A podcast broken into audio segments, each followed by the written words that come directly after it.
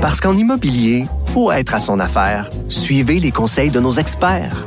Via Capital, les courtiers immobiliers qu'on aime référer. Bonne écoute. Les effronter. Avec Geneviève Peterson. Les vrais enjeux, les vraies questions. Vous écoutez Les effronter. Donc, si vous êtes euh, le moindrement à l'affût de l'actualité, je vous dirais que c'est inévitable. Ce qui a dominé, c'est largement euh, toutes les, les tragédies, là, tous les drames survenus là, de l'autre côté de la frontière aux États-Unis, relativement à ces décès d'Afro-Américains aux mains des policiers.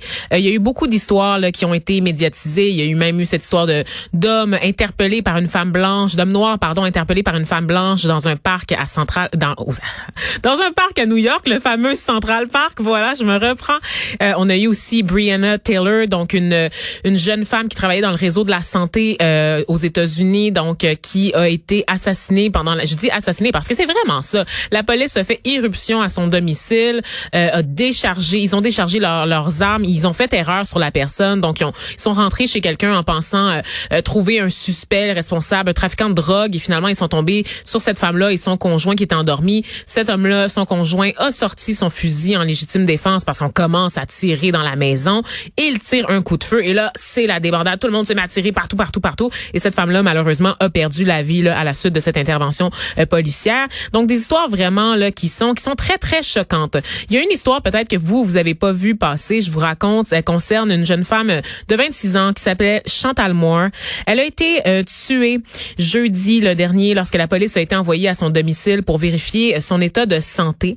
Euh, L'agent qui avait été dépêché sur place s'est retrouvé à une face à face à cette femme là qui était qui qui avait un couteau entre les mains. Il a ouvert le feu sans sans questionner, sans chercher à intervenir d'une autre façon et l'a abattu sur place. Cette histoire que je vous raconte, ça ne se passe pas aux États-Unis, ça s'est passé au Canada.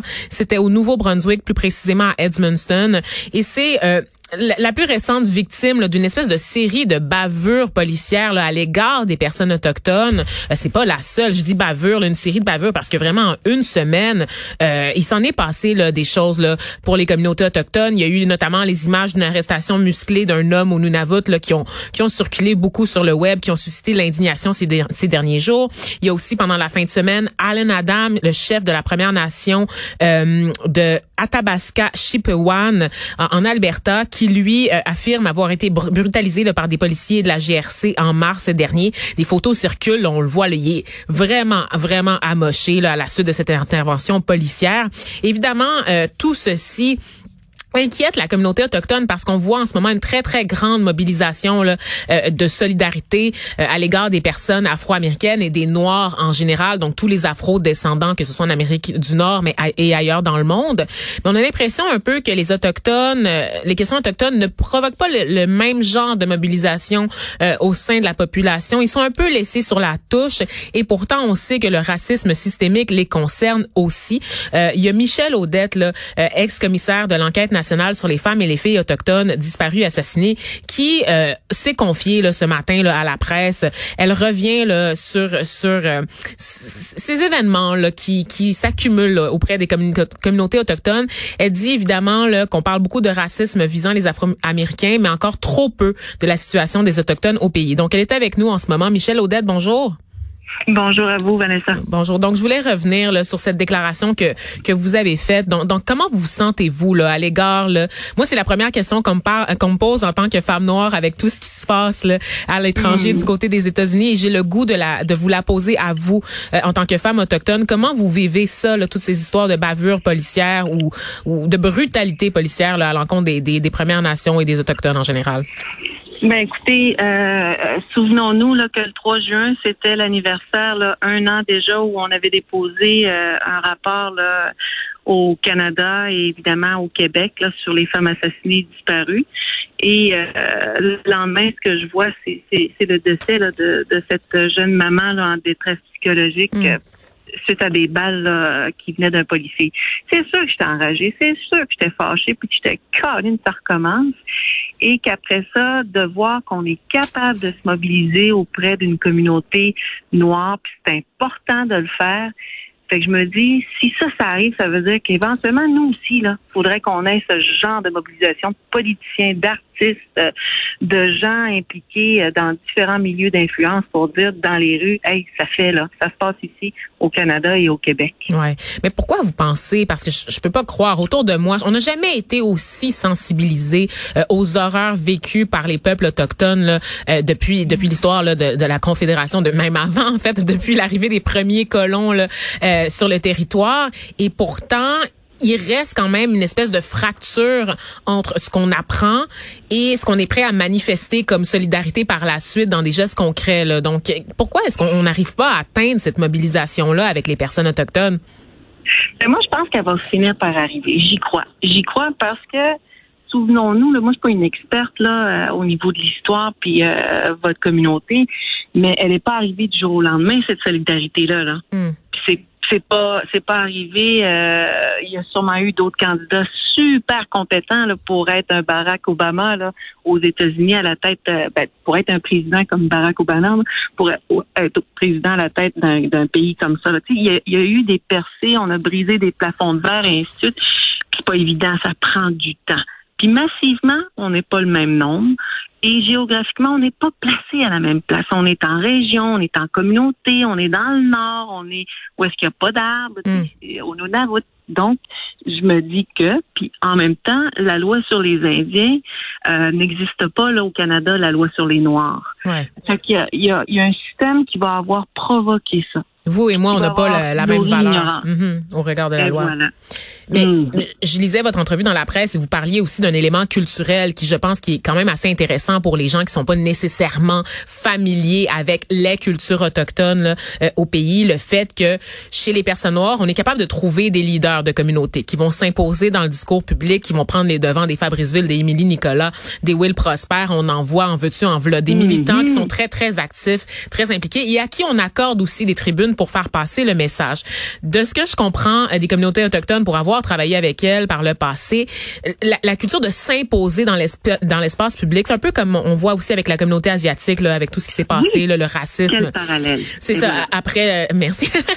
le, le, racisme en lien avec la, la COVID-19, on n'a pas de leader identifié au sein de la communauté asiatique pour dénoncer. Ça veut pas dire qu'ils sont d'accord avec ce qui se passe. Ils sont fâchés, ils sont tristes aussi, ils se sentent marginalisés davantage, mis, mis, à, mis à part du reste de la société.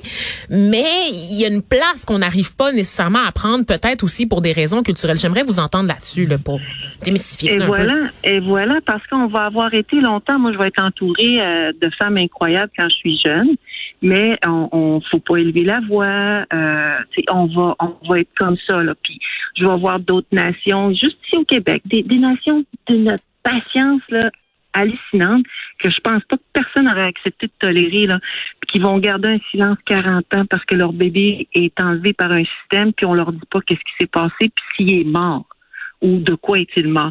Alors qu'on aurait fait ça à une famille euh, à Montréal, il y aurait une mobilisation là, ou une mm. famille québécoise. Donc on va malheureusement culturellement adhérer ou aller vers un silence. Tu vas peut-être, vous allez peut-être trouver ça drôle comme parallèle. On a déjà dit à des familles nous, quand tu accouches, tu fais pas de bruit. Ouais tu fais ça dans le silence. Ben moi, j'ai assisté à l'accouchement de ma belle-fille à Tikamek, puis elle a vraiment fait ça dans le silence, puis je me disais, my God. Wow. Pourtant, je n'ai eu cinq, puis je sais c'est quoi, là. Ouais. Alors, culturellement, il y a ça. Puis est-ce que je suis d'accord? Pas nécessairement, c'est un autre débat, là, mais il faut comprendre qu'il y a ça aussi. Dites-moi, Madame Odette, est-ce que vous avez euh, suivi, avant qu'on se parle, le point de presse euh, du jour là, du, du premier ministre François Legault? Est-ce que vous avez eu le temps de l'écouter? Quelques brides, malheureusement. Le téléphone sonnait beaucoup, alors j'ai été en mesure juste d'entendre à partir de la partie euh, Révolution tranquille. L'évolution tranquille, vous voulez dire, hein? C'est le nouveau mot d'ordre du gouvernement. Hashtag évolution tranquille. Ben, je voulais revenir sur, parce qu'il a été encore une fois, Monsieur Legault, questionné sur sa définition du racisme, un racisme systémique, parce que visiblement, euh, on sait que Ottawa et Québec, là-dessus, n'ont pas du tout la même approche. Alors, on sait que du côté du gouvernement canadien, du gouvernement de Justin Trudeau, on va reconnaître l'existence du racisme systémique. Est-ce qu'on va euh, faire de quoi pour l'enrayer? Ça, c'est un autre débat, mais on est capable de reconnaître son existence. Du côté du gouvernement euh, provincial, ça semble plus difficile. Si je vous pose la question, Madame euh, Michelle Audette, est-ce que le racisme systémique existe au Québec? Quelle est votre réponse? Ben, je vais vous dire oui. Est-ce que je suis euh, je suis pas l'experte là comme les juristes ou euh, les commissions là, qui travaillent sur euh, sur ces enjeux-là, mais je vous dis oui du point de vue où je suis. Euh, puis je vais vous donner deux exemples bien précis. Allez-y. le, le Canada va finalement après plusieurs décennies là, avec les groupes autochtones, mettre en place là, un projet de loi C92 pour permettre aux nations autochtones, aux Premières Nations, d'avoir leur propre système en matière de protection de la jeunesse dans les communautés ou dans les territoires autochtones.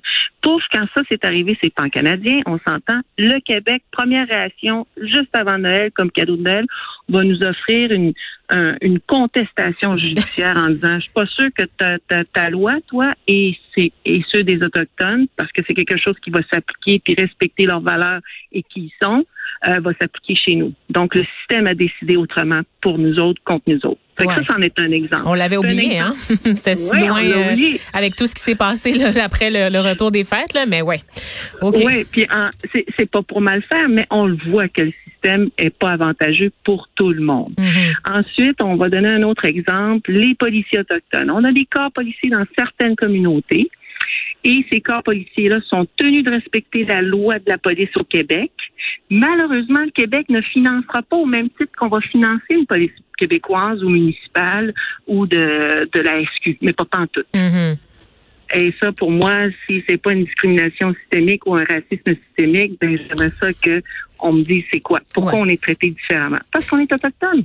Effectivement, ben on, on, il suffit de voir aussi là, toutes les, les, les recommandations du, du rapport là, de la commission Vient qui ont Mhm. été largement écartées euh, par le, le, gouvernement du Québec. On se rappelle que ce rapport-là, qui devait faire la lumière sur la situation autochtone dans la province, euh, n'a pas été très tendre envers le Québec en général. Donc, un rapport très, très dur là, euh, qui affirmait, entre autres, là, que les femmes autochtones vivaient dans l'indifférence et le mépris. Euh, aussi... On, on, savait déjà que le mot génocide avait été lancé là, par votre rapport, là, celui de l'enquête nationale sur les femmes et les filles autochtones disparues et assassinées. Euh, il y a eu un certain, euh, comment je pourrais dire, une certaine acceptation là, de la part du gouvernement euh, fédéral, mais du côté du Québec, ça a été un rejet catégorique là, de toutes ces expressions-là, tout ce qui visait à... Ouais. Oui, mais soyons aussi, euh, moi ça, ça m'a frappé, puis de là le rêve d'avoir une tête d'expert en sociologie, histoire, ethnologie et némite, là, Mm-hmm. toutes des hogs, mais avec des hogs autochtones aussi, là, pour essayer de comprendre ce phénomène-là, parce que là, des femmes autochtones et des hommes autochtones vont signer un rapport, avec, puis c'est co-construit avec des, une expertise québécoise et canadienne, Mm-hmm. et euh, sur un enjeu là, qu'on connaît parce qu'on le vit, et là, on a un homme québécois qui va signer un rapport sur six ministères sur une période de 15 ans et lui il passe mieux.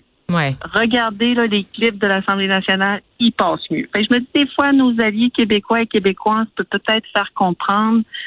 Puis je sais, M. Legault, je suis sûre, par son intelligence, va le comprendre éventuellement, mais on fait de la politique aussi, j'imagine, là, Ouais. que c'est malheureux, mais je dis pas que c'est un individu qui lève pour faire du mal à quelqu'un, mais que son sa politique ou son programme ou son service va créer Oh. des fossés entre des cultures. Ouais.